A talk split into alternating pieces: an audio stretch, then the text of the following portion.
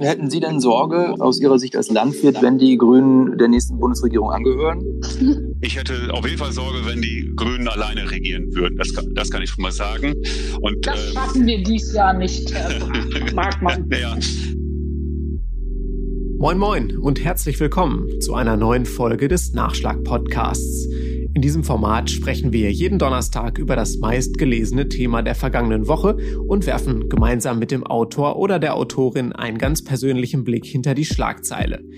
In dieser Woche haben wir ein Nachschlag-Special, so könnte man es nennen, für euch vorbereitet. Mein Kollege Dirk Fisser aus der Politikredaktion hat nämlich ein Streitgespräch zwischen der früheren Bundesagrarministerin Renate Künast von den Grünen und dem Agrarblogger Bernhard Barkmann moderiert. Barkmann ist außerdem Landwirt im Emsland. Und ja, die beiden haben darüber diskutiert, wie denn eine nachhaltige, aber auch wirtschaftlich erfolgreiche Zukunft der Landwirtschaft in Deutschland aussehen könnte. Das Gespräch haben wir mitgeschnitten und möchten es euch hier im Nachschlag-Podcast präsentieren. Mein Name ist Bastian Rabeneck und Sie hören mich hier im Podcast abwechselnd mit meinen Kollegen Anna Scholz und Marc Otten.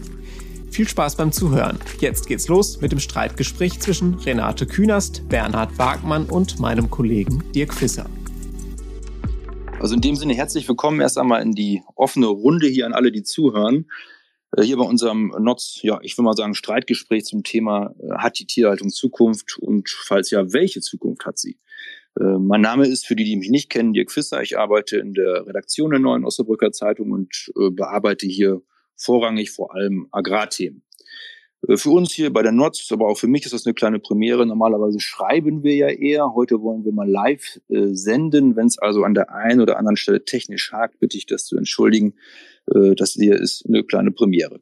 Nun aber hier zu den eigentlichen äh, Protagonisten des Gesprächs, unseren Gästen. Zum einen Renate Künast, Politikerin der Grünen, derzeit tierschutzpolitische Sprecherin der Bundestagsfraktion in der laufenden Legislatur und auch bekannt natürlich 2001 bis 2005 war sie Bundeslandwirtschaftsministerin. Moin, Frau Künast. Ich hoffe, Sie können uns hören und wenn Sie das Mikro anstellen, auch sprechen. Moin, jetzt hören Sie mich. Ganz genau. Fantastisch. Wunderbar. Ja, vielen Dank. Ja. Moin, neues, ja, dieses, dieses Modell ist wieder ein neues, ne? gut.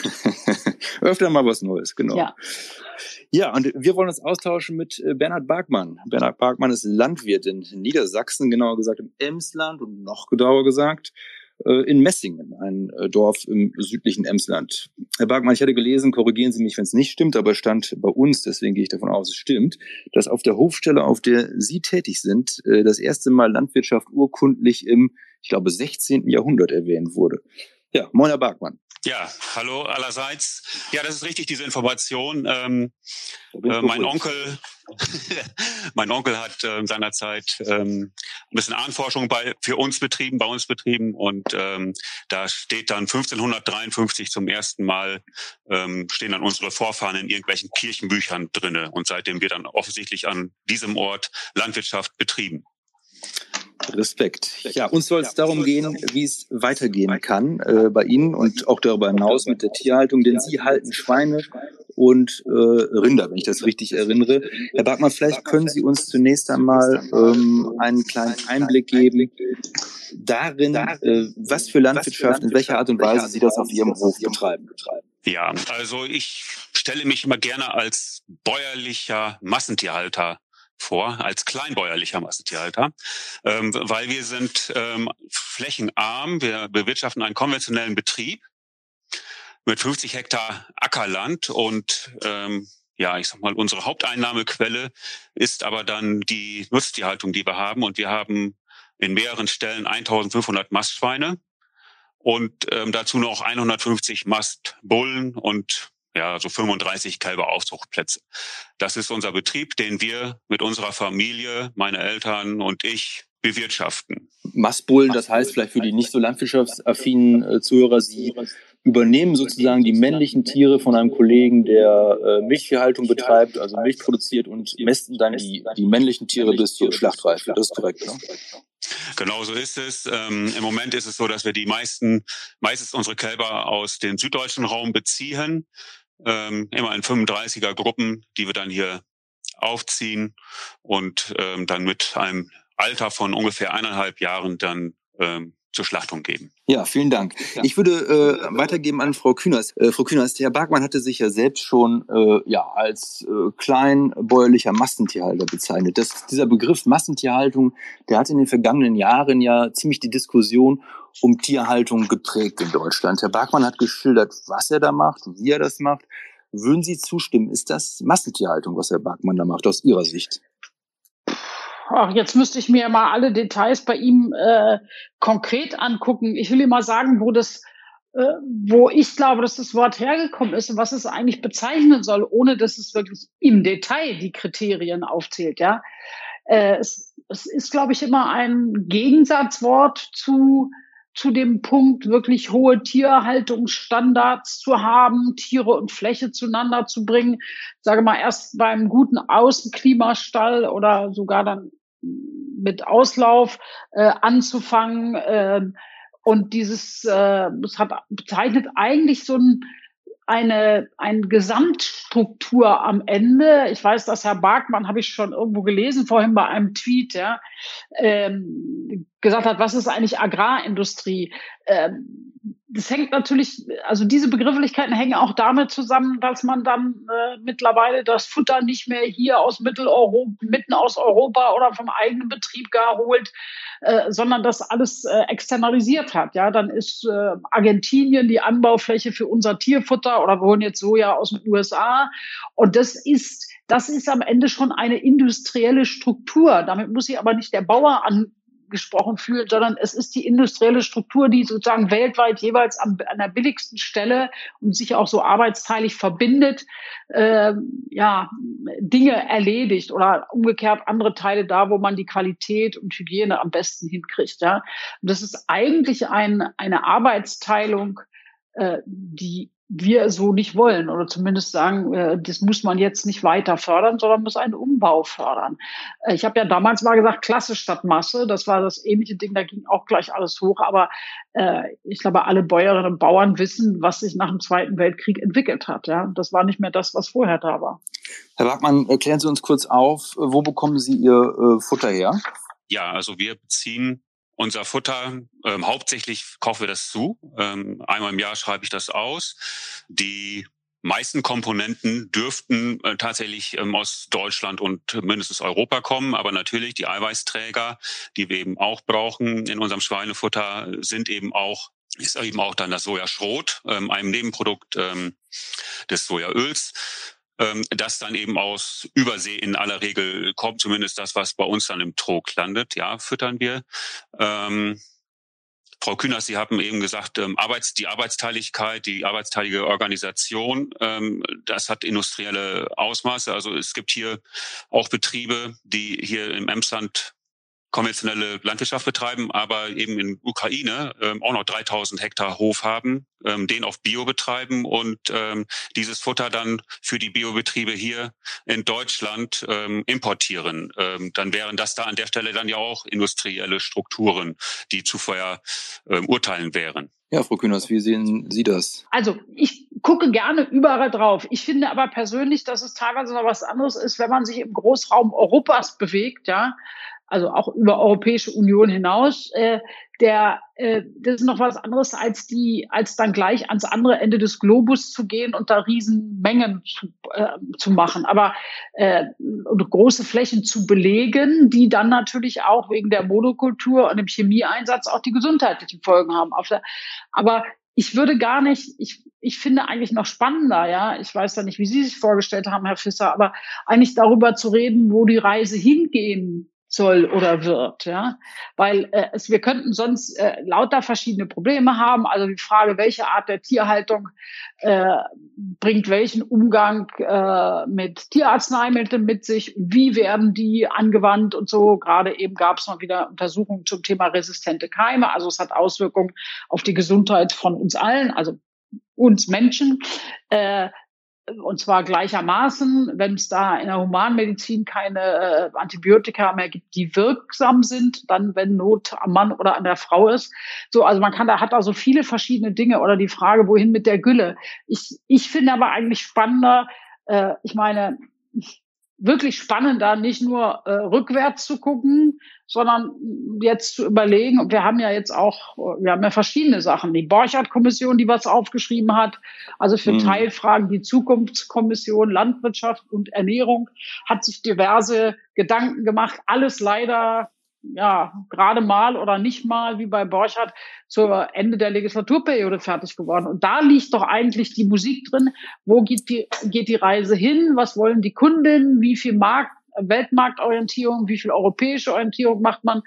Wie geht die Qualität und wie setzen wir die Finanzsysteme dazu, um zu honorieren, was an Gemeinwohlleistung da ist? Da finde ich, nicht die Spannung. Wie kriegt man das hin? Wir hatten ja sozusagen, äh, ich möchte mal sagen, Gratiswerbung erhalten von Aldi für unser Gespräch hier in der Form, als das Aldi ja angekündigt hat, äh, bis 2030, glaube ich.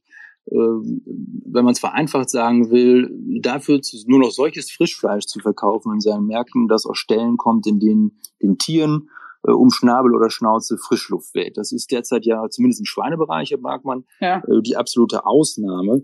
Frau Kühners, Sie haben das als positiv bewertet, diese Entscheidung, was vielleicht den, den Außenstehenden erstmal verwundern mag, dass eine grüne Politiker, Politikerin den Discounter lobt. Können Sie uns noch mal kurz erklären, warum Sie das für positiv halten?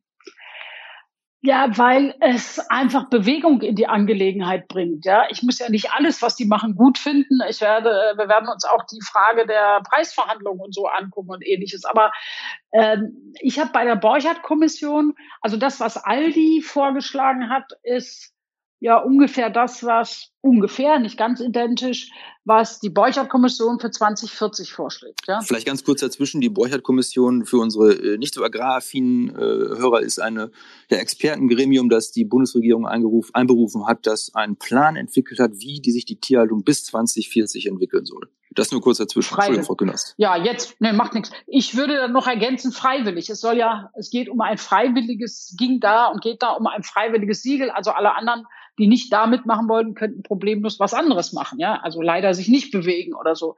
Aber es geht da um Haltungsstufen. Äh, und ich will jetzt die Ziffern weglassen, weil das zwei unterschiedliche Systeme sind, aber sozusagen Frischluft um die Nase, ja, oder um die Schnauze ist, äh, war bei der Borchardt-Kommission für die, die freiwillig mitmachen, eine Zielstellung. Das sollte bei allen, die es freiwillig mitmachen, 2040 Standard sein. Aldi hat jetzt gesagt, und deshalb habe ich sie durchaus gelobt, äh, dass sie allerdings nur für Frischfleisch, also was sie mit der Vorderhälfte und, oder woraus sie Wurst machen oder so machen wollen, da haben sie sich noch gar nicht zu geäußert. Für Frischfleisch haben die gesagt, dass sie sozusagen die, die Stufe ungefähr die Haltungsbedingungen, die die Borchert-Kommission für 40 vorgesehen hat, 2030 erreichen möchten. So, das ist eine Ansage von einem großen Discounter, das heißt, äh, und das steht ja auch nicht ganz alleine im Raum, wenn Sie sehen, ne, ich glaube, dass da mehr Bewegung ist als in mancher von diesen Kommissionen oder in den Ministerien und und würde gerne, deshalb würde ich auch sagen, lassen Sie uns nach vorne diskutieren. Ich habe immer ein Problem damit, wenn man sozusagen einem verärgerten Bauern, der sagt, was, du kritisierst mich und hm, will ich nicht, äh, wenn man dem dann nur nach dem Mund redet, sondern ich finde, für Politikerinnen und Politiker ist es die Aufgabe, dann Ruhe zu bewahren und gemeinsam zu überlegen, wo geht die Reise hin, wie kriege ich betrieblich gute Bedingungen, das wissen die Bauern besser als ich, logischerweise, und was sind, aber ich kann auch nur darüber reden, was sind die Anforderungen, was macht der Handel, was will die Lebensmittelindustrie? Und da ist es dann eine Marke, wenn all die Sachen, nee, nicht 2040, 2030 schon. Wenn, äh, Vielleicht wollen wir mal Herrn Barkmann fragen. Äh, äh, äh, darf ich noch einen Satz ja, na klar. Gleich, ja. Und, und da will ich noch, da gibt's ja noch mehr. Also Tönnies hat schon im Januar gesagt, dass sie unheimlich investieren in ein paar hundert Ställe. Ich glaube, im Schweinebereich mit einem hohen Standard, das war ungefähr auch der gleiche. Äh, Nestlé hat seine Wurstsparte verkauft, weil sie Geld haben wollen. Wofür? Für andere Proteinquellen aus ja, äh, Leguminosen, dies und jenes. Äh, der äh, Beyond Meat ist so eine Start-up-Entwicklung, ja, aus dem Ausland. Rügenwalder Mühle macht bald die Hälfte seines Umsatzes mit veganen Produkten und sucht händeringend Bauern, die ihn dazu die Erbsen, Linsen und so weiter anbauen. Warum beschreibe ich das? Weil mehr Bewegung in dem Markt ist, als, also so viel, dass ich finde, wir müssen ehrlich miteinander reden und müssen dann die Umbau, die Umstrukturierung auf der einen Seite hohe Qualität in der Tierhaltung, in der anderen Seite Alternativen auch miteinander diskutieren. Man kann sie ja auch nicht hinter die Fichte führen und so tun, als hätte man noch ewig Zeit. Mich würde in dem Kontext interessieren, Herr Bergmann, wie Sie diese Mitteilung von Aldi wahrgenommen haben. Was hat das bei Ihnen ausgelöst? Sie haben ja, glaube ich, ein geschlossenes System zu Hause auf dem Hof stehen. Also Ihre ähm, ihren Schweinen weht, wenn ich das richtig sehe, richtig weiß, keine Frischluft in die Nase. Sie müssten also umbauen, wenn sie ab 2030 an Aldi verkaufen wollen. Ja, ich würde erst einmal sagen, dass meine Schweine schon frische Luft bekommen. Unsere Ställe sind ja voll klimatisiert, computergesteuert und ähm, da wird die Temperatur geregelt. Ähm, es wird wenn es kalt wird, ähm, wird eine Heizung eingeschaltet. Wenn es zu warm wird, habe ich jetzt äh, neuerdings ein Kühlungssystem eingebaut. Ähm, und es wird ja, auto, äh, wird ja ständig dafür gesorgt, dass eben von außen auch frische Luft in die Stelle hineingelangt. Also die Luftqualität ist aus, aus eigenem Interesse von mir, aber eben auch aus dem Interesse der Schweine, ist die Luftqualität ähm, gut. Wir wollen ja keine, keine ähm, ungesunden Schweine hochziehen.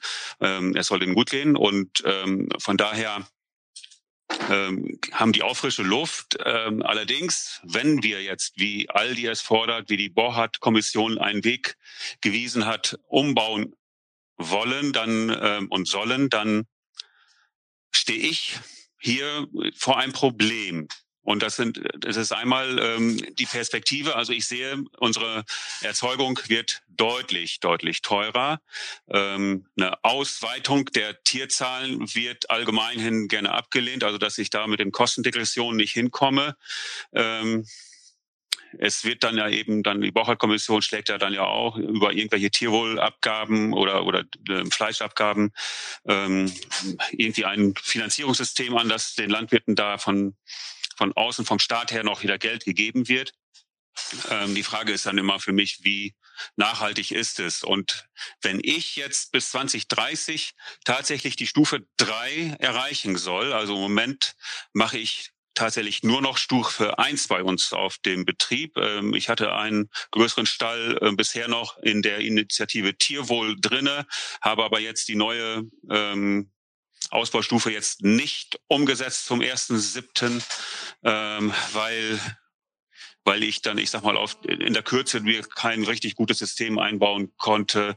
Ähm, ein System, wo ich dann auch wirklich hinterstehe und ähm, ne, also mit Rauffutterfütterung und da habe ich jetzt, ähm, hole ich mir Angebote ein, dass ich da wirklich eine gute Rauffütterung bei uns in dem Stall einbauen kann, die dann auch wahrscheinlich dann erstmal fünf Jahre äh, den Anforderungen standhält, weil das ist ja das Problem bei uns in der Schweinehaltung. Da muss, kommt ja alle eineinhalb Jahre kommt ja irgendwie wieder was Neues, kann ich wieder neu umbauen, neu was einschrauben, wieder was verändern. Und ähm, da habe ich erstmal die Nase voll. Ich möchte dann bisschen mittelfristiger da eine Lösung finden, dass ich dann die Stufe zwei zumindest dann erstmal wieder erreichen kann.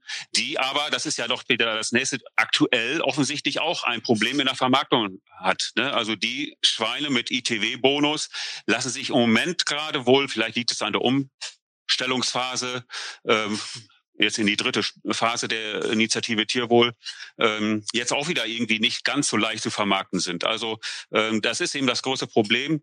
Ähm, der Verbraucher, der Handel, wie auch immer, ich weiß nicht, wo es manchmal dran hakt, er zahlt einfach nicht äh, für mehr Tierwohl. Ich habe manchmal den Eindruck, wenn es einen Tierwohlbonus gibt, dann ähm, haut Tönnies erstmal den Preis runter und sagt sich ähm, das Geld dann wieder von den Bauern ähm, äh, auf der anderen Seite wieder ein. Also ähm, das ist das Problem. Und wenn ich dann jetzt bis 2030 tatsächlich die Stufe 3 erreichen möchte, ähm, dann brauche ich eine Baugenehmigung. Und die bekomme mhm. ich zurzeit nicht. Und ähm, ich habe einen Kollegen, der ähm, gelegentlich bei mir auf dem Hof aushilft, wenn ich ähm, nicht zu Hause bin.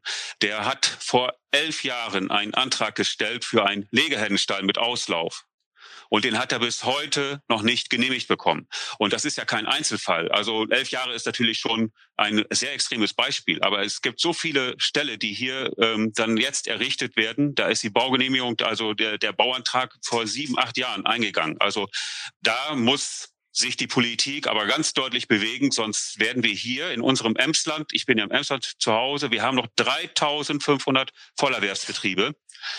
Ähm, Ne, deswegen ja, spreche ich auch von, Sie mich, mich, lassen mich ganz kurz die Zahlen der aktuellen Viehzählung einwerfen. Wir haben gesehen, ja. dass seit 2010 die Hälfte der Landwirte mit Schweinehaltung aufgegeben haben.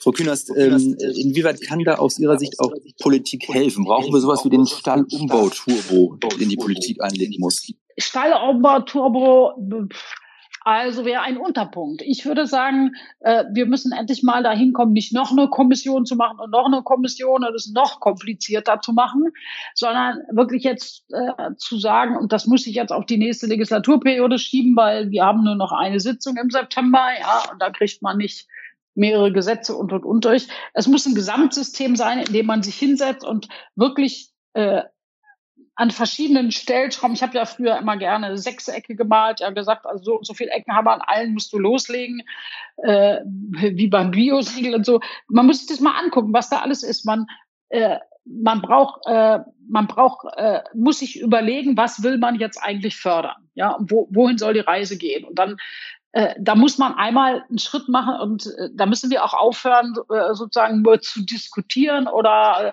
zu beschimpfen und ähnliches, äh, sondern einfach zu sagen äh, oder sich zu wehren. Ich glaube, dass auch die Strukturen in der Bauernschaft, in der Landwirtschaft dann irgendwann mal sagen müssten, okay, jetzt sagen wir mal, das ist das Level und da reisen wir jetzt hin, ja, der, damit endlich die Reise losgehen kann. Wie durchschlägt man dann den gordischen Knoten? Man muss wissen, wo es hingehen soll und was soll der, ein Standard sein, den man fördert. Ja, es geht nämlich nicht nur um die Frage, welch, was erreicht man wann. Das was erreicht man wann äh, auf dem freiwilligen System bringt ja nicht viel. Wir brauchen eigentlich ein verpflichtendes. So, äh, weiß nicht, ob wir dafür Mehrheiten kriegen. Mindestens aber ist klar, dass wir auf der europäischen Ebene sagen müssen und Aktivitäten ergreifen müssen. Macht ihr ein verpflichtendes, das dann für gesamte EU gilt? Zumal ja teilweise die Tiere eben auch über Mitgliedstaatengrenzen gehandelt werden. Ja?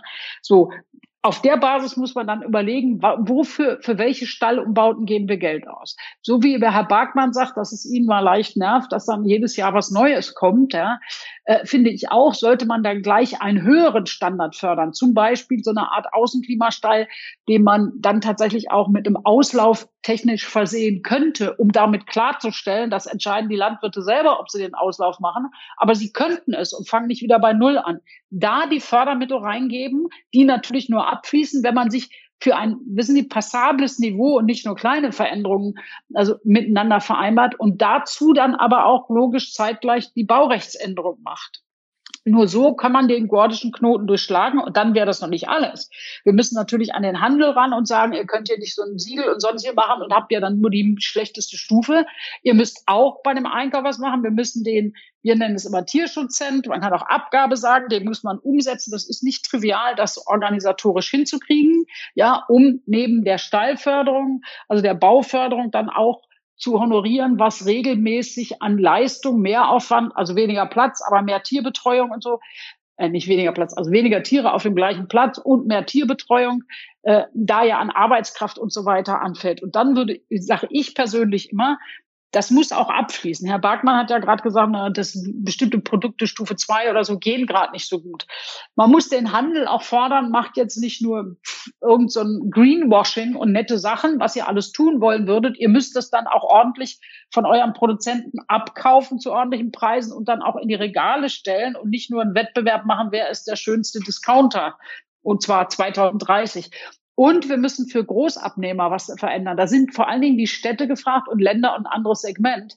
Nämlich, was eigentlich wird in Kindergärten, Studentenwerken, Schulen, Krankenhäusern, Altersheimen eigentlich eingekauft? Und da müssen wir die Regeln verändern. Weil wenn wir fordern, dass es mehr Tierschutz gibt, müssen wir auch in der gesamten öffentlichen Beschaffung und sonst wie auch sagen, oder da, wo die Krankenhäuser finanziert werden und so, ja, aus, müssen wir auch sagen, diesen Tierschutz wollen wir da auch widerspiegeln. Das heißt, diese Großabnehmer müssen endlich anfangen, dann auch eine andere Stufe an Tierhaltung mit ordentlicher Honorierung einzukaufen. Und ich glaube, das ist das notwendige Signal, ist das, dass ist das Großabnehmer das, das, anders kaufen. Ist das vielleicht auch als Eingeständnis zu verstehen, dass äh, die Politik eben keine Durchdringungsmacht hat, was, äh, was den äh, Lebensmitteleinzelhandel hat? Der hat ja die großen vier, also Aldi, Lidl, Edeka und Rewe haben ja einen Marktanteil von sensationellen 85 Prozent. Es wird ja gemacht, was die sagen. Also wenn die sagen, wir wollen bis 2030, dass der Stall so aussieht, dann muss der Bauer mitmachen. Ist das vielleicht also auch ein Eingeständnis, dass die Politik sich gegen diese Marktmacht nicht durchsetzen kann und man ähm, vielleicht aber auch hier einen Hebel ansetzen müsste, kartellrechtlich oder wie auch immer, um äh, politische, gesellschaftliche Vorstellungen guter Tierhaltung durchzusetzen? Ich habe gar kein Problem damit äh, zu, äh, zu sagen, dass da wirklich ein Problem ist, zumal ich schon lange gesagt habe, ja, dass wir da auch, äh, wir müssen ja auch die, die, die Rechtsverordnung für wie hält man Tiere, bei Rindern haben wir gar keine. Ja, das ist ja auch Mangel. Und da sage ich mal, hat sich haben sich auch Teile der Bauernschaft und der Organisation meines Erachtens schon lange Zeit falsch verhalten. Ja, da sind die Großköpfe, großen Köpfe haben da immer dieses Wachse oder Weiche noch mitgemacht und wir wollen möglichst keine Regeln. Wenn du keine Regeln hast, zum Beispiel keine Rechtsverordnung zur Haltung von Rindern, ja, und dann sagt der Handel natürlich am Ende auch, ja, da suche ich das preiswerteste, ist, ja, kann ich immer munter mitmachen. Also wir müssen das schon rundrum einhegen und sagen, das ist der Mindeststandard und dann, und dann müssen wir sagen, wohin wir uns nach vorne weiterentwickeln wollen und das ist der äh, und das entsprechend auch honorieren. Also das müssen schon kommunizierende Röhren positiv nach vorne sein. Und dann möchte ich mal sehen, wir versuchen ja ständig irgendwo ranzugehen, auch äh, die Parteien, unterschiedlichen Parteien natürlich mit unterschiedlichen Interessenlagen oder mit unterschiedlicher Werbe.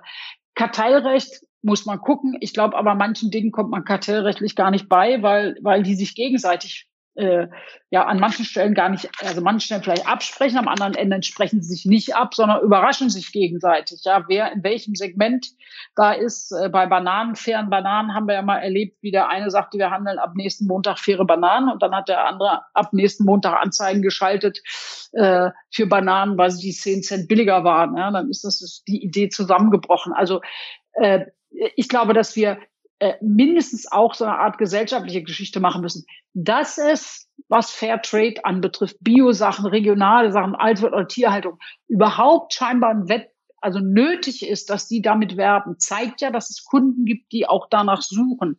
Zeitgleich schalten sie Werbung für das billigste Grillfleisch, das schon was weiß ich, durch die Marinade nicht mehr sichtbar ist am Ende, was es wirklich ist. Und da müssen wir auch reingehen. Wenn die öffentliche Auftragsvergabe und am Ende wir alle als Individuum da jeden Tag, also anders handeln, und auch drüber reden, dann, dann funktioniert dieses sogenannte Greenwashing auch nicht, mhm. dass die teilweise äh, betreiben. Und da, da finde ich, gehören wir auch zu. Wenn man diesen Weg geht, äh, fangen die auch an, sich zu bewegen, weil sie natürlich, das sind ja alles Marken, diese verschiedenen Firmen, Aldi, Lidl und und und. Keiner von denen will ins Gerede kommen.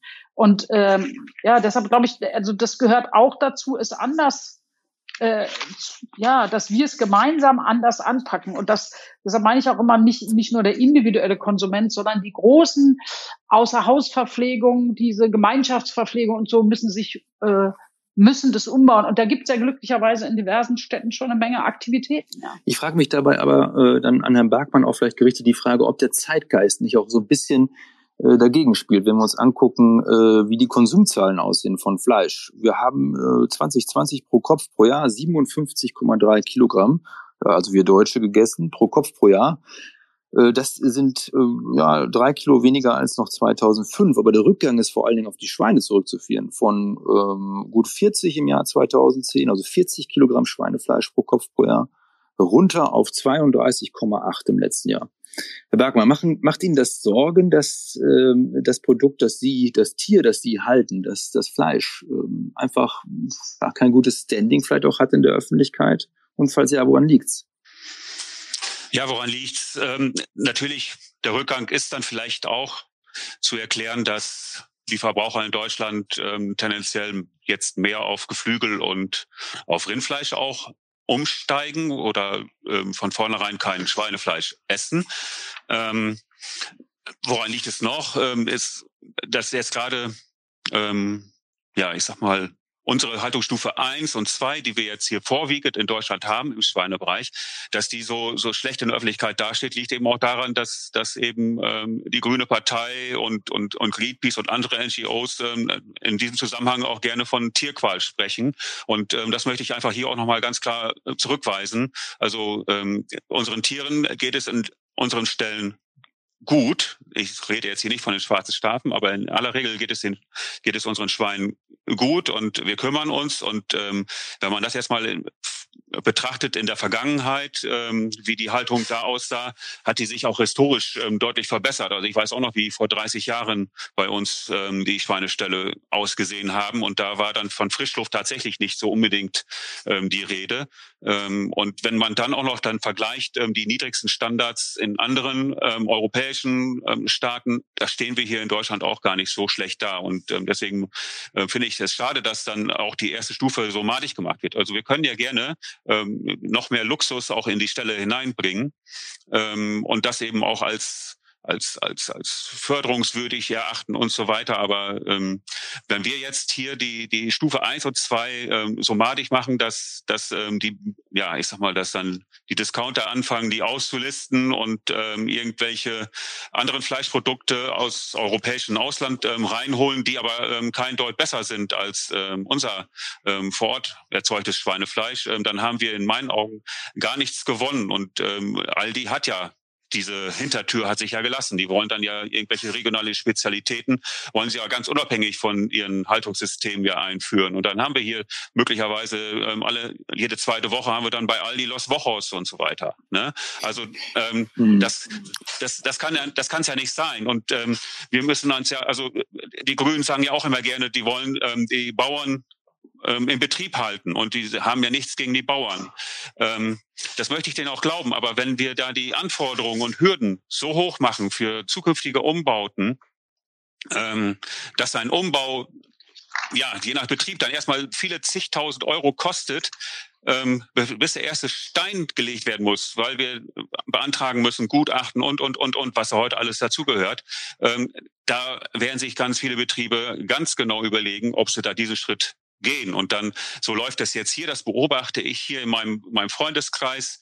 Ähm, da ist jetzt einer, mit dem habe ich zusammen Abitur und Lehre gemacht. Ähm, der ist in meinem Ort Landwirt, ähm, ein guter Freund. Der ist jetzt in diesem Jahr aus seiner aus der Sauenhaltung ist er jetzt ausgestiegen. Der ist weiterhin Landwirt, ja, aber ähm, die Schweinehaltung ist weg und dann kann man kann man da quasi schon schon die Jahre äh, weiterzählen, bis dann eben nochmal ähm, ein weiterer Betriebszweig dann vielleicht auch nochmal zurückgeht und dann ähm, die Landwirtschaft, die er dann da betreibt, dann nur noch reines Hobby ist.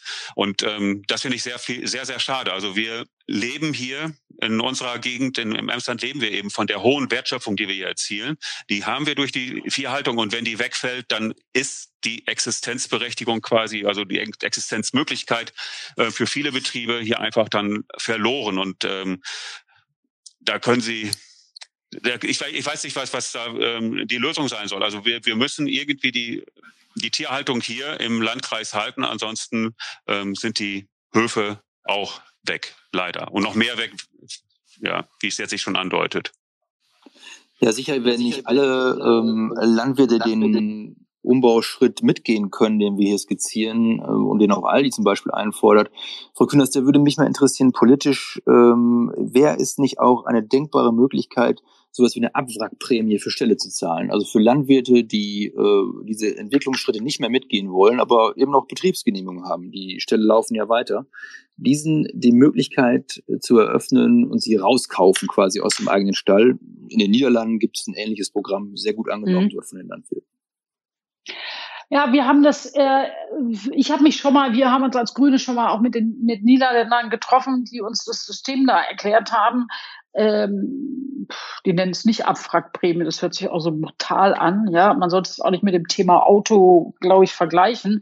Der äh, die haben es ja so gemacht, dass sie quasi wie so eine Art Tierrechte hatten und sagen, wir kaufen euch das Recht, bestimmte äh, Tiere zu halten, was ihr bisher gemacht habt, ab.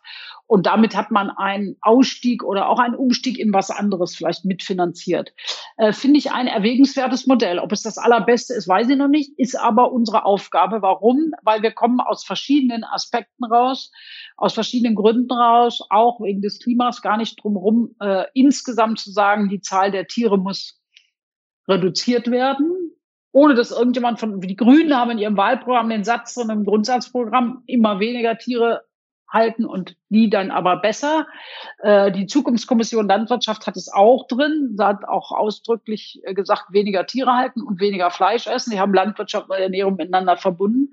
Äh, ich kenne doch, ich weiß noch nicht, was das ideale Konzept dazu ist. Und wir müssen ja auch wissen, wir ringen jetzt immer ähm, ringen so viel um die Frage, wie wir überhaupt um diese Corona-Zeit herauskommen, aus den Schulden rauskommen. Wir können auch nicht überall einfach sagen, wir haben immer einen Schuss frei und geben für dies und jenes noch mal ein paar Milliarden aus.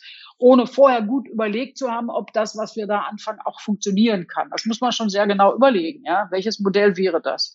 Und ich will aber äh, will aber noch eins hinzufügen äh, zu Herrn Barkmann. Er hat ja gerade den Grünen große Ehre getan, als würden wir das System schlecht reden und seien so einflussreich, dass wir was, was was nicht zu beanstanden ist, schlecht reden. Also ich glaube nicht, dass es das ist. Äh, natürlich, also müssen wir in der Politik, das tun die Parteien in unterschiedlicher Weise, ja auch mit dem Satz im Artikel 20a Grundgesetz umgehen, dass man auch die Tiere schützt und dass man und das ist jetzt nicht die Frage oder die Anfeindung, ob ihr Stall gut ist und wie es den Tieren da geht, sondern das geht auch davon aus, auch das Tierschutzgesetz, dass es eine artgerechte Haltung gibt. Also Tiere sich möglichst so bewegen können, wie sie sich ihrer Art nach bewegen würden. Da würden Schweine nicht den ganzen Tag im Stall bleiben, zum Beispiel, ja, aber andere Tiere auch nicht. Und das gibt es eben auch als gesellschaftlichen Druck. Und es gibt die, den Punkt Klima, das trifft, ich gebe es zu, eher die Rinder, noch stärker die Rinder als Schweine oder, oder Hühner zum Beispiel. Äh, und da wundert mich eigentlich auch, dass der Schweinefleischkonsum so runtergeht und nicht der Rinderkonsum, weil da oft gesagt wird, esst weniger rotes Fleisch, sagen sozusagen die Ärzte oder die DGE und so, ja, äh, an der Stelle. Aber wir sehen ja auch, dass auch das Bundesverfassungsgericht oder Bundesverwaltungsgericht in verschiedenen Bereichen äh, ständig Entscheidungen trifft. Und nächstes Jahr im Sommer oder so wird wahrscheinlich wieder eine zu den Schweinen kommen. Da ist meine Haltung immer, da ja diese Demokratie von Checks and Balances lebt und man dann plötzlich solche Entscheidungen kriegt und, und, und, äh, dass es dann besser ist, einen Umbau anzupacken, der der ein bisschen ehrgeiziger ist. Ja, nicht nur Stufe eins auf Stufe zwei, wenn ich jetzt die Nummer nenne, sondern gleich zu sagen, versuchen wir in Stufe drei zu kommen, weil es ja auch eine Zumutung ist, nach fünf Jahren oder nach acht Jahren zu sagen, jetzt soll ich wieder was anderes machen. Also das würde mir auch aufs Gemüt schlagen. Hm. Und, und dann will ich auch nochmal sagen, was, was dabei auch ist, wir müssen natürlich auch, wir müssen äh, dafür ein System entwickeln für die Reduktion der Tierzahlen, ob es das holländische ist oder ein anderes. Wir müssen ein System, das wirklich funktioniert, ja, mit Erkennbarkeit im Laden, mit äh, Finanzierung beim Umbau oder Neubau und mit der Honorierung äh, ständiger Arbeit äh, müssen wir rein und eben das, was die Städte machen. Und wir müssen aber auch die großen tragischen Bilder zu einem Ende bringen. Alt-Tellin, ich sage immer, das kann ich mir kaum angucken, in Mecklenburg-Vorpommern, da sind Ställe genehmigt worden, ist ein Stall genehmigt worden da, der wo ich glaube 19 Ställe nebeneinander, fünf, mm, über 55.000 ja. Schweine, also Sauen und Ferkel. Mm. Ja, aber wissen Sie, was noch das Irre ist? Da haben die Brandgutachter hatten schon damals beim Bau gesagt, dass diese Art des die Systematik des Baus, dass diese, die ganzen, also der Abfluss der Gülle durch die Spalten am Ende durch Rohre verbunden ist. Und da haben auch Brand, Brandfachleute gesagt, Leute, dieses, diese ganzen Gase da, wenn da einmal ein Funken ist, dann fackelt dir das gesamte, das ganze Ding da ab. Und das alles mit freiwilliger Feuerwehr die nur noch die Biogasanlage schützen kann, konnte, damit sie ihnen nicht um die Ohren fliegt. Und das sind so, das sind so Dinge, wo ich mir auch wünschen würde, dass äh, aus, der, aus der Landwirtschaft dann auch mal Sätze kommen und so, wir wollen solche Ställe nicht. Also sie müssen die dann nicht verteidigen. Und ich denke mal davon aus, sie würden so einen nicht bauen, ja. Wo sie, wo sie selber schon, wo einem der gesunde Menschenverstand sagt, wenn im ersten Stall links äh, das Gas entflammt wird, zieht es in sich Kundenstelle durch, äh, durch das gesamte Rohrsystem durch. Ja? Äh, und es gibt natürlich auch schwarze Schafe, aber ich sage immer so, warum identifizieren Sie sich eigentlich immer mit den schwarzen Schafen und fühlen sich damit angegriffen? Also äh, das ist doch gar nicht Ihr Ding, das ist nicht Ihre Haltung. Ihre würde ich jetzt klein schreiben, Herr Bergmann, weil Sie es jetzt nicht getan haben, aber ich meine es als, äh, als aus der Landwirtschaft kommt das dann oft, ja, dass das eine Anfeindung ist. Aber Sie müssen sich doch, wenn jemand aufdeckt, wer Tiere schlecht hält und unmöglich hält, müssen Sie doch, also müssen Sie doch eigentlich, was Sie vorhin auch angedeutet haben, auch sagen, es gibt schwarze Schafe und das sind nicht wir. Ja. Ist das eine offene Flanke der Branche, trennen? Herr Bergmann? Ähm, sind es die äh, schwarze Schafe, die auch zu sehr das Bild vielleicht geprägt haben in den vergangenen Jahren der Landwirtschaft und speziell der Tierhaltung? Ja, das Thema schwarze Schafe ist, ist ein wirklich schwieriges Thema, wie wir da innerhalb des Buchstandes auch äh, mit umgehen. Und, und na klar kann man sich da ähm, mehr von distanzieren. Ähm, diese Geschichte da in Altelin, ähm, die Bilder, die ich dort gesehen habe, die waren absolut schrecklich, ein, ein Horror. Ich, ähm, ich will mir das gar nicht ausmalen, wie, wie es da ähm, tatsächlich vor Ort gewesen ist. Ähm, das Problem ist jetzt mit diesen die Größe der Stelle, ähm, da können wir jetzt drüber diskutieren, was ist, ähm, was ist akzeptabel, was ist zu groß und ähm, da werden wir dann auch wieder irgendwie eine Grenze ziehen, die dann einfach auch, ja, die uns dann letztendlich auch vielleicht nicht weiterbringt. Ne? Also die, wir müssen auch ähm, irgendwie, glaube ich, dann mal kommunizieren, dass ähm, letztendlich die Größe eines Stalls in aller Regel, also wir natürlich müssen da Brandschutzvorschriften ähm, mhm. umgesetzt werden können, aber die Größe eines Stalles ist in, ist erst einmal nicht ähm, dafür entscheidend, wie da die Tiere drin gehalten werden. Ne? Also man kann in einem kleinen Stall die Tiere schlecht halten und man kann in großen Stellen die Tiere ja. schlecht halten. Ne? Vielleicht äh, müssen wir dann, wenn wir insgesamt über Tierwohl sprechen, ähm, Sie haben artgerecht gesagt, vielleicht müssen wir dann auch ähm, nicht diesen schwammigen Begriff Tierwohl ähm, in den Fokus nehmen, sondern vielleicht auch noch mal mehr auf, auf die Tiergesundheitsdaten, die Schlachtdaten, die am Schlachtband erhoben werden und so weiter, dass man da auch noch mal drauf guckt, wie gesund sind denn jetzt tatsächlich die Tiere in dem jeweiligen Haltungssystem gehalten worden und ähm, wie können wir da ähm, substanzielle Verbesserungen auch hinkriegen. Ne, und dann möchte ich gerne zusammen sowas mhm. mit, mit der Fütterung, mit der Zucht und so weiter ähm, dann in Angriff nehmen. Ne? Und äh, wenn wir jetzt nur über große Ställe reden, über große Tierzahlen, dann passiert eben das, was in Mecklenburg-Vorpommern eben auch gerade jetzt passiert. Dort gibt es wieder eine neue Bürgerinitiative für einen Bio-Legehennenstall mit, ich glaube, dass ich 12.000 Plätzen gelesen habe. Und äh, also das ist ein ein ähm, Stall, der in einigen Augen vielleicht groß erscheint, aber das ist, glaube ich, ähm, die Mindestgröße, um dann einigermaßen so einen Stall dann auch äh, vernünftig wirtschaftlich betreiben zu können. Das muss man leider äh, dann auch so äh, akzeptieren und ähm, dann muss man dem, dem, dem Investor, dem Bauern da vor Ort, muss man, muss man eigentlich einen roten Teppich ausrollen und sagen, ja schön, dass du in unserer Viehabendgegend ähm, dieses mutige Stallbauprojekt ähm, vorantreibst. Und, ähm, und stattdessen wird, wird in diesem Land wird da der Wind entgegen. Und das finde ich sehr, sehr schade. Und ähm, diese diese Stimmung, diese negative Stimmung, ähm, da sind ähm, Sie beziehungsweise Ihre Partei auch mit für verantwortlich. Das möchte ich Ihnen gerne sagen. Also dass, äh, dass äh, Sie, Sie stellen ähm, ja Ihre Macht sozusagen ein bisschen unter dem Scheffel, aber Sie haben schon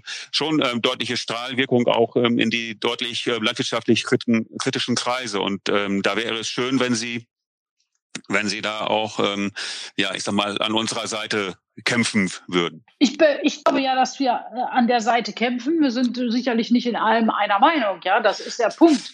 Und was sich da an Bürgerinitiativen an diesem und jedem Ort entwickelt, da, da, da sage ich Ihnen ehrlich, da entwickeln sich auch Dinge ohne, ganz ohne unser Zutun.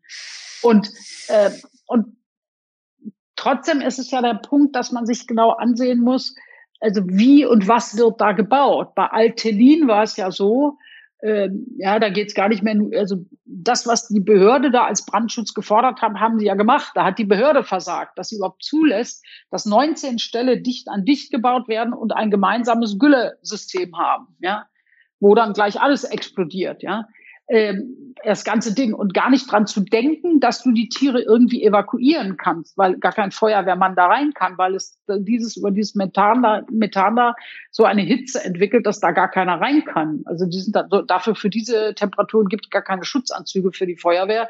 Da kümmern die sich nur noch drum, dass nicht drumrum noch mehr passiert. Also sowas ist für mich dann indiskutabel. Ja, manche sagen, sowas würde heute nicht mehr genehmigt. Wir werden sehen, äh, ja, was da passiert. Aber ich sage Ihnen auch nochmal,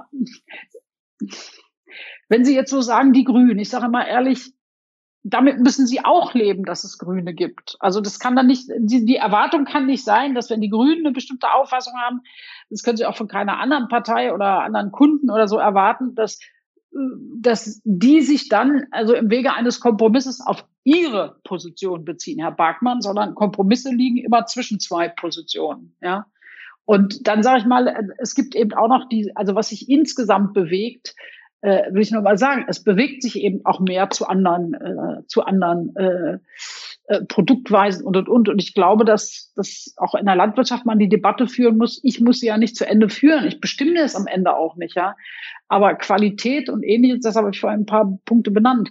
Da ist was in der Mache und bewegt sich. Aber ja, wenn Sie denn, äh, wäre wär ein denkbarer Kompromiss für Sie auch, dass wir uns in der öffentlichen Debatte, dass vielleicht auch die Grünen sich in der öffentlichen Debatte von der mh, Größenfixierung in der Diskussion auch vielleicht verabschieden, dass man auch anerkennt, ein Stall mit so und so viel Tieren äh, ist vielleicht dann doch okay, auch angesichts der ja insgesamt äh, sinkenden Zahl an Betrieben. Also dass der Stall mit 1000 Schweinen, 2000 Schweinen, 3000 Schweinen vielleicht nicht per se äh, abzulehnen ist, solange die Tiere gut gehalten werden. Der Witz ist ja, dass wir bewusst nie eine Zahl genannt haben. Deshalb habe ich ja vorhin darum geeiert, als Herr Fisser fragte, na, was ist jetzt Massentierhaltung? Wir haben uns nie festgelegt auf eine Frage. Wir, wir gucken uns an, ja, ob sie den jetzt auf fünf Stelle verteilen oder auf ein. Wir gucken uns an, wie die konkreten Bedingungen sind für die Tiere. Ja, das ist, das ist allein der Punkt und versuchen das auch irgendwie zu unterstützen. So. Und äh, also wir mühen uns auch drum. Und ich sage immer, die, diese Debatte, also wir hatten jetzt seit 2005 keine grüne Agrarministerin. Ja, ich bin nicht zuständig für all das, was von 2005 äh, bis 2021 nicht passiert ist. Und da sind keine Entscheidungen getroffen worden.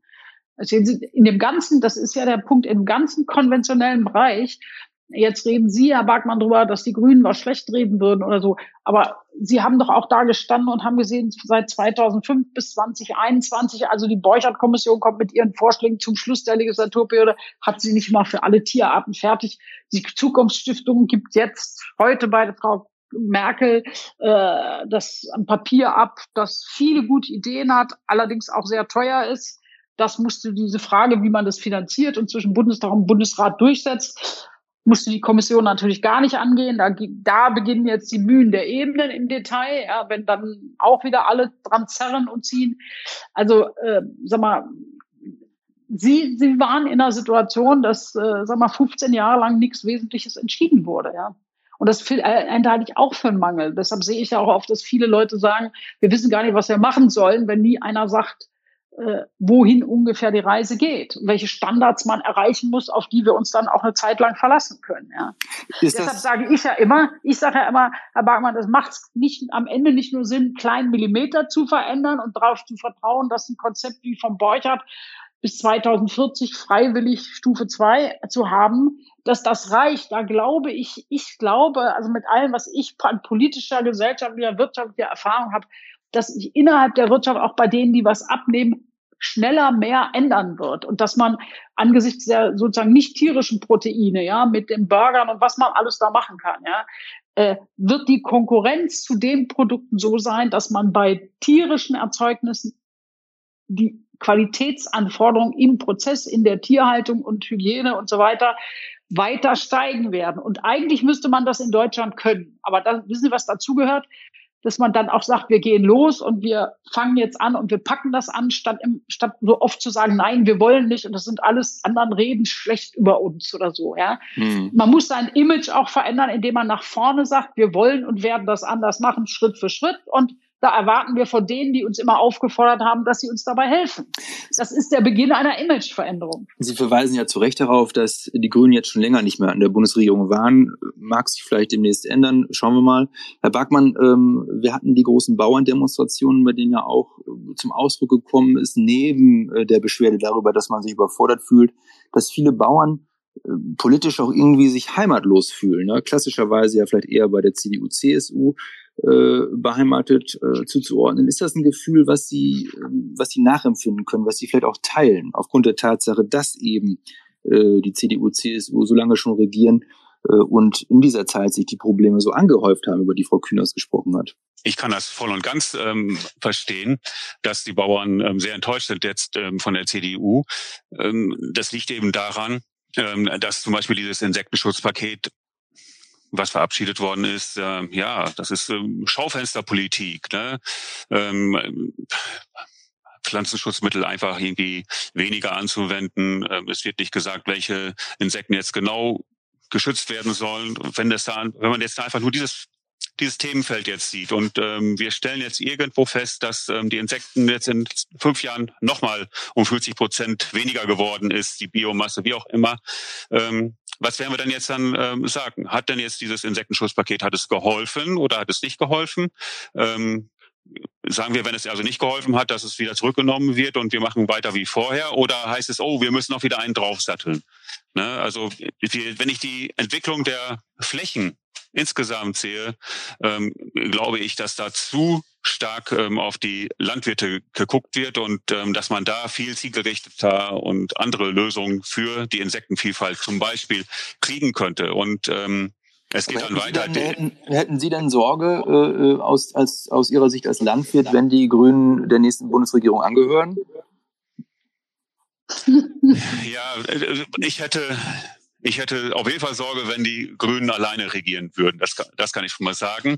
Und, das ähm, schaffen wir dies Jahr nicht, Herr Markmann. ja, nein, aber ähm, vielleicht ist es dann tatsächlich die Chance, dann ähm, nochmal so Kompromisse auszuarbeiten, die dann uns Landwirten auch dann mal eine Perspektive gibt und wo die ja, wo die Debatte dann auch mal wirklich mittelfristig befriedet ist. Bisher ist es ja auch so, Frau Kühners, ähm, dass nach diesem großen Kompromiss um den Kassenstand in den Sauen stellen, der da gemacht worden ist, der, der wirklich den Sauenhaltern wirklich wirklich viel ähm, abverlangt und wo dann eben auch viele gesagt haben, okay, diesen Schritt können wir nicht mitgehen, unser Betrieb läuft aus. Ähm, ne, das war ein Riesenkompromiss, der wehtat. Und ähm, da gehen Sie und Ihre Parteikollegen ähm, gehen dann hin, dass, dass das nur wieder ein erster Schritt sein kann. Und ähm, das kann es in meinen Augen dann auch nicht sein, weil ähm, dann, äh, ja, ich sag mal, dann haben wir irgendwann gar keine ähm, Tierhalter mehr. Und ich würde mir wünschen, ich würde mir wirklich wünschen, wenn äh, das die Lebensmittel, die in Deutschland verzehrt werden und wenn dann eben die Deutschen noch 50 ähm, Prozent von heute Fleisch essen und gar kein Schweinefleisch mehr essen, dann ist es eben so. Aber ich glaube, dass, dass ähm, wir noch weiterhin ähm, einigermaßen viel Fleisch essen werden in Deutschland, dass dann diese Lebensmittel den dann auch in Deutschland möglichst erzeugt werden. Ne? Das würde ich mir wünschen und und dass sie dann mit ihren äh, Forderungen auch dann, ähm, ja, ich sag mal, den Realitätsabgleich machen, weil ähm, wir Landwirte, die Landwirte, wir haben, auf uns prasselt jetzt so viele Vorgaben und neue Regelungen prasseln auf uns ein. Ähm, die alleine die Düngegeschichte, die ich jetzt hier für unseren Betrieb ähm, äh, vorhalten muss und, und dokumentieren muss, regeln muss, ähm, das ist einfach der Wahnsinn. Das würde ich ohne einen Beratungsring und ähm, einer guten ähm, Genossenschaft, die uns hier betreut, würde ich das nicht, nicht im Leben hinkriegen. Und ähm, das ist einfach so kompliziert. Wir haben so viele Regeln, dass wir einfach gar nichts mehr geregelt bekommen. Und dann noch die langen äh, Baugenehmigungen und so weiter. Das, es ist einfach ähm, dadurch sehr, sehr viel Frust da. Ähm, die Regeln, die uns auf ähm, gebürdet werden. Ich liege zu 100 Prozent in roten Gebieten. Ähm, die sehen meine, ich und meine Kollegen sehen die nicht als sinnvoll an, sondern wir sehen das einfach nur als Bestrafung für irgendwie, ähm, ja, ich weiß gar nicht, dass die Biogasanlagen von früher ähm, dass sie mal zwischenzeitlich ähm, etwas mehr ähm, organischen Dünger auf ihren Flächen ausbringen konnten, die dann an Einzelstellen möglicherweise ähm, für mehr Nitrat in Grundwasser gesorgt haben. Ne? Also das ist eben auch so ähm, die Geschichte. Wir beschließen jetzt hier möglicherweise ein teures Umbauprogramm der Landwirtschaft. Ähm, wir sind auf Trans staatliche Transferzahlungen angewiesen. Und ähm, und dann äh, kommt die nächste Legislaturperiode. Wir haben ähm, die ganzen Corona-Schäden in Anführungsstrichen, den Klimaschutz haben wir auch noch vor der Brust. Das wird alles Geld kosten.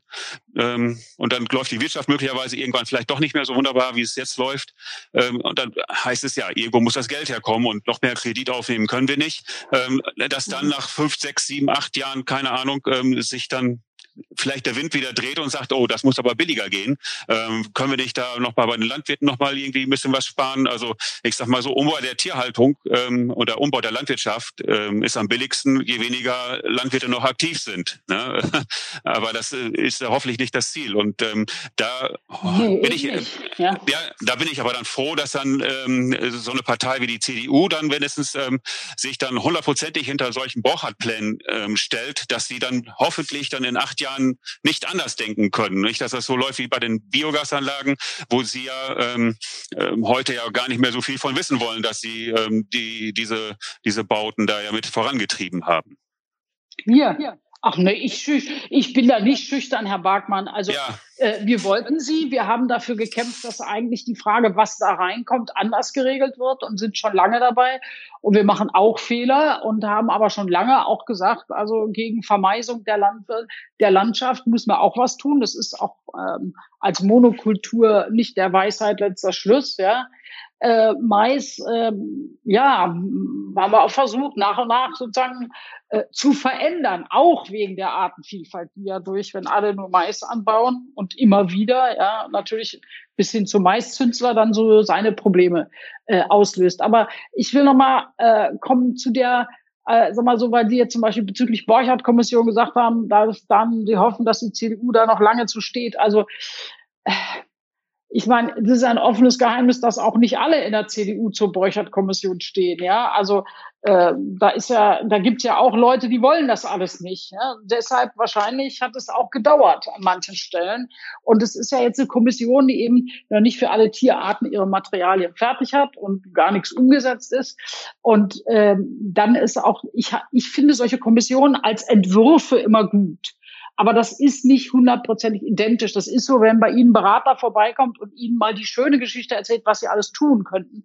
Sie selber müssen es aber im Betrieb dann mühevoll Tag für Tag umsetzen, ja, und die Anträge schreiben und machen. Sie müssen das Leben leiden und können dann Erfolg haben. Das ist nie identisch wie der idealtypische Zustand, der den eine Beratungsorganisation Ihnen gegeben hat. Wenn man das umsetzt, müssen wir ja auch noch im Kontext international Europa, äh, EU sein und und und. Also da gibt es dann einige Sachen. Was ich will nur sagen, ich persönlich denke immer, man muss die, man muss, wir müssen unterstützen, dass Leute sich frei, auch frei in gute Richtung entwickeln können und das müssen wir bezahlen. Ich halte nichts davon, dass wir ständig immer und weiter noch, weil, weil da ist wirklich Druck im Kessel. Auch wenn du guckst, welche, welche Pläne die EU-Kommission vorgibt, ja, äh, welche, was wir alles an Druck haben, und zwar allgemein, weit über Landwirtschaft raus, was Klima und Artenvielfalt anbetrifft, dann, dann muss man doch jetzt sich wirklich, finde ich, richtig überlegen, dass man dann auch einen Umbau macht, der etwas größere Schritte hat. Also zumindest für die, die wollen, größere Schritte ermöglicht.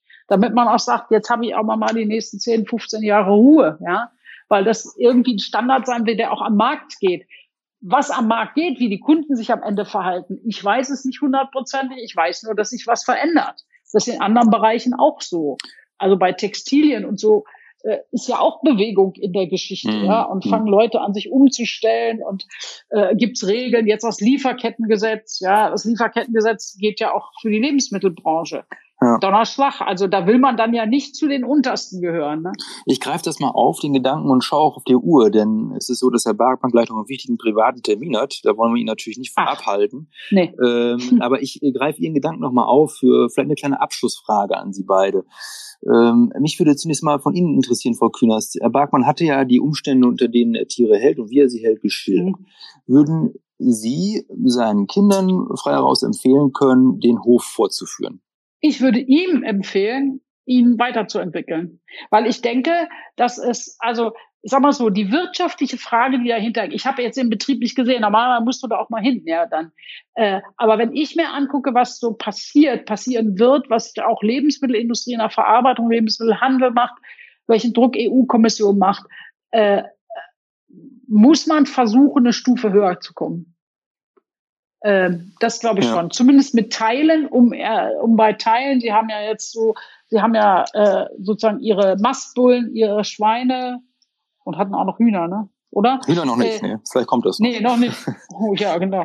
Äh, der, dass, dass man äh, sich überlegt, welche, bei welchem der Segmente man versucht, äh, kann ich gar nicht einschätzen, sozusagen eine andere, äh, eine höhere Stufe zu erreichen, oder zumindest mit Teilen weil, weil ich denke, also wenn Sie gesagt haben, geht's dann wieder rückwärts. Rückwärts wird da nichts gehen. Rückwärts wird nichts gehen, eher, äh, eher, wir reden ja auch über Mehrwertsteuern und so, da wird es ja eines geben. Auch die Zukunftsstiftung hat ja über ökonomische Anreize geredet und dass man das System der Mehrwertsteuer verändern sollte. Kein Mensch weiß, was dabei rauskommt. Meistens kommt weniger dabei raus, als angekündigt wurde. Wir, ich kenne das, wenn alle mhm. Interessen haben. Ja, aber dass zum Beispiel äh, pflanzliche Proteine und Gemüse irgendwie besser gestellt werden wird als Fleisch. Davon muss man ausgehen. Ob das ein oder zwei oder drei Prozent sind, weiß ich nicht. Und insofern wird es eine ganze Menge Stellschrauben geben.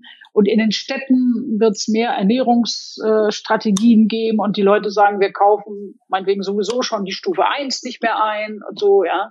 Also da wird sich was bewegen. Und Sie müssen ja, Sie, Sie können ja nicht also wir in der Politik müssen langfristig denken, wenn wir sinnvolle Politik machen, aber in den Umsetzungsschritten haben wir immer nur eine Legislaturperiode, wo wir Dinge auf den Weg bringen müssen. Sie müssen sofort äh, in 10, 20 Jahren Jahreskategorien schon wegen der finanziellen Situation denken und eigentlich noch länger. Ja, ja Herr Bergmann, äh, Frau, hm? Frau Kühners, Sie haben die diversen Drücke, sind es ja beschrieben, die auf den Landwirten derzeit lasten. Hm.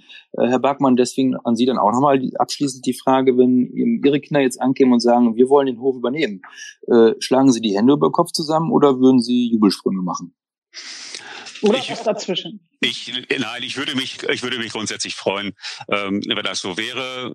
Ähm, es wird hier auf jeden Fall kein Druck ausgeübt, ähm, dass hier ähm, irgendjemand den Betrieb weitermachen soll. Ähm, ich habe mich mittlerweile da schon relativ gut mit arrangiert, wenn es dann so sein sollte, dass, ähm, dass äh, mein Sohnemann das nicht weitermachen möchte, weil die anderen Kinder, ähm, da deutet sich das gar nicht an und er ist jetzt 13, ist landwirtschaftlich interessiert. Wenn er dann dann doch nicht ähm, den Hof übernehmen möchte, dann ist es so. Dann kann ich da kann ich da gut mit leben. Ähm, ja, ich möchte oder ich, ich hatte vor drei Jahren, vier Jahren habe ich schon mal ähm, versucht, eine Baugenehmigung beziehungsweise die Vorstufen der Baugenehmigung ähm, zu erarbeiten für einen Umbau. Ähm, mit, mit ähm, unterschiedlichen Klimazonen, mit einem Strohteilbereich und so weiter wollte ich gerne unser Altgebäude umbauen. Und ähm, da muss man leider sehen, ich habe 2007 noch eine große UVP machen müssen, eine Umweltverträglichkeitsprüfung für den letzten Bauantrag. Ähm, das hat ähm, ja einige zigtausend Euro hat das ähm, gekostet ähm, bis ich den ersten Stein damals erst setzen musste. Also ich habe bis jetzt erstmal einen Bestandsschutz auf meinem Betrieb. Ähm, Fange ich jetzt aber irgendwo an, da irgendwelche ähm, Baumaßnahmen, auch Umbaumaßnahmen zu machen, ähm, dann ist das erstmal wieder vorbei. Und ähm, dann kann ich da Abluftwäsche und so weiter an verschiedenen ähm, Schornsteinen bei mir in den Schweineställen noch zusätzlich einrichten, dass ich dann diese Umbaumaßnahme dann in dem Altgebäude, wo sich das ähm, in meinen Augen eigentlich relativ leicht umsetzen würde, ähm, von vornherein ausschließen. Also das, da, da brauche ich gar nicht, also da, da kann ich ähm, einen Bleistift so spitz anspitzen, wie ich möchte. Da kriege ich keine Rechnung dran.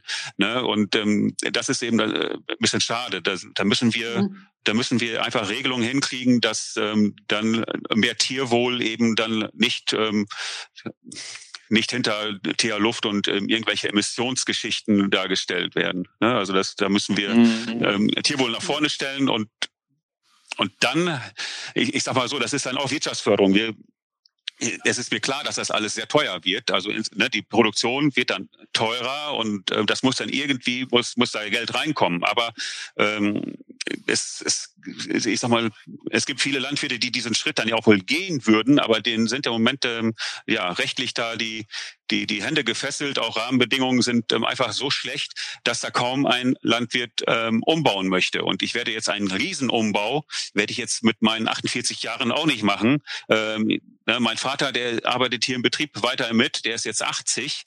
Ähm, Ne, ich kann mir das auch vorstellen, so lange zu arbeiten, aber äh, nur wenn dann ähm, der Betrieb hier mit meiner, mit der nächsten Generation weitergeht, dass ich dann einfach auch noch äh, immer irgendwo mit anpacken äh, kann, äh, wo es dann nötig ist. Aber wenn ich dann alleine bin ähm, und dann sozusagen nur noch aus Lust und Laune da hier den ganzen Betrieb zu, zu wuppen, ähm, da werde ich dann auf, auf jeden Fall vorher aufhören wollen und ähm, da werde ich mir so eine große finanzielle ähm, Bindung werde ich mir da nicht ans Bein binden, also so die Belastung da. Mhm, und, also die Investition muss sich für die kommende Generation gleich mitlohnen sozusagen. Ja, ja, das muss, ja, ja, klar. Dann müssen wir natürlich in Generationen denken und ähm, mhm. ne, da werde ich jetzt hier eine Umbaumaßnahme, die dann irgendwie finanziell einigermaßen noch noch tragbar ist, ähm, werde ich da mitmachen. Aber sobald das dann wirklich ein großer Schritt sein soll, ähm, ne, Außenklimareize, das wird dann schon schwierig dann ähm, bei einigen Stellen bei uns umzusetzen. Ja, ja. Und ähm, dann, ja, ich glaube, dann geht das richtig an die Bausubstanz und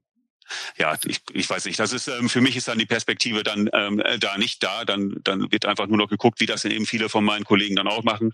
Ähm, die gucken dann, ja, wie lange ist es noch erlaubt, so wie ich meine Tierhaltung mache. Da mache ich erstmal gar nichts dran. Ähm, ähm, und wenn es dann wenn nicht mehr den gesetzlichen Vorgaben entspricht, dann, dann ähm, scheidet dann dieser Betriebszweig eben eben man aus und dann ist das so der der Ausstieg auf, aus Raten, ne, das Höfesterben auf Raten, was hier ja.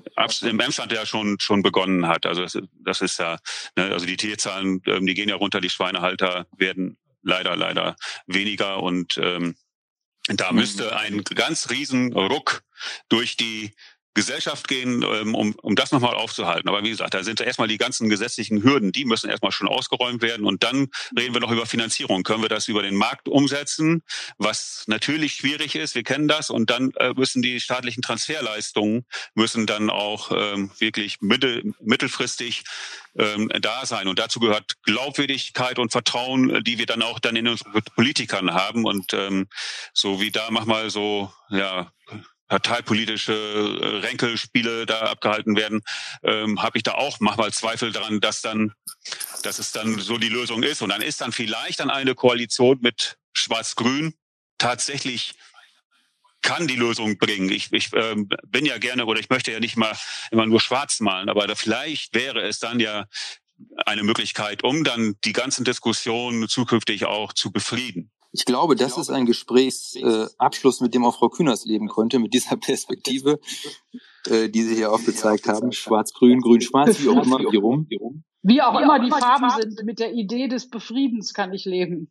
Das ist doch gut. Vielen Dank dann an Sie beide für das Gespräch, dass Sie sich die Zeit genommen haben. Wir wollen Herrn Barkmann gerne entlassen in seinen privaten Termin und die nicht ähm, weiter aufhalten. Vielen mhm. Dank auch an die Zuhörerschaft. Vielen Dank nochmal in die Runde. Äh, vielen Dank fürs Gespräch an Sie beide, Frau Künast, Herr Barkmann. Und ich wünsche. Danke auch an beide. Hm? Danke Ihnen. Einen, ähm, ja, erstmal ja, einen schönen Abend. Abend. Ja, wünsche ich Ihnen allen auch. Das war der Nachschlag, der Podcast, der hinter die Schlagzeile blickt. Gehört habt ihr im Gespräch soeben Bundestagsmitglied und ehemalige Bundesagrarministerin Renate Künast, den Agrarblogger und Landwirt Bernhard Barkmann und Dirk Fisser aus der Politikredaktion. Mein Name ist Bastian Rabeneck und wenn euch, liebe Hörerinnen und Hörer, dieser Nachschlag gefallen hat, freuen wir uns, wenn ihr uns weiterempfehlt. Ihr dürft uns natürlich auch eine nette Bewertung auf Apple Podcasts hinterlassen oder uns auf Spotify abonnieren. Fragen, Anmerkungen und Kritik könnt ihr ebenfalls jederzeit per Mail an audio.noz-digital.de loswerden. In der kommenden Woche darf ich euch ebenfalls wieder hier im Podcast am Mikro begrüßen. Bis dahin eine gute Zeit.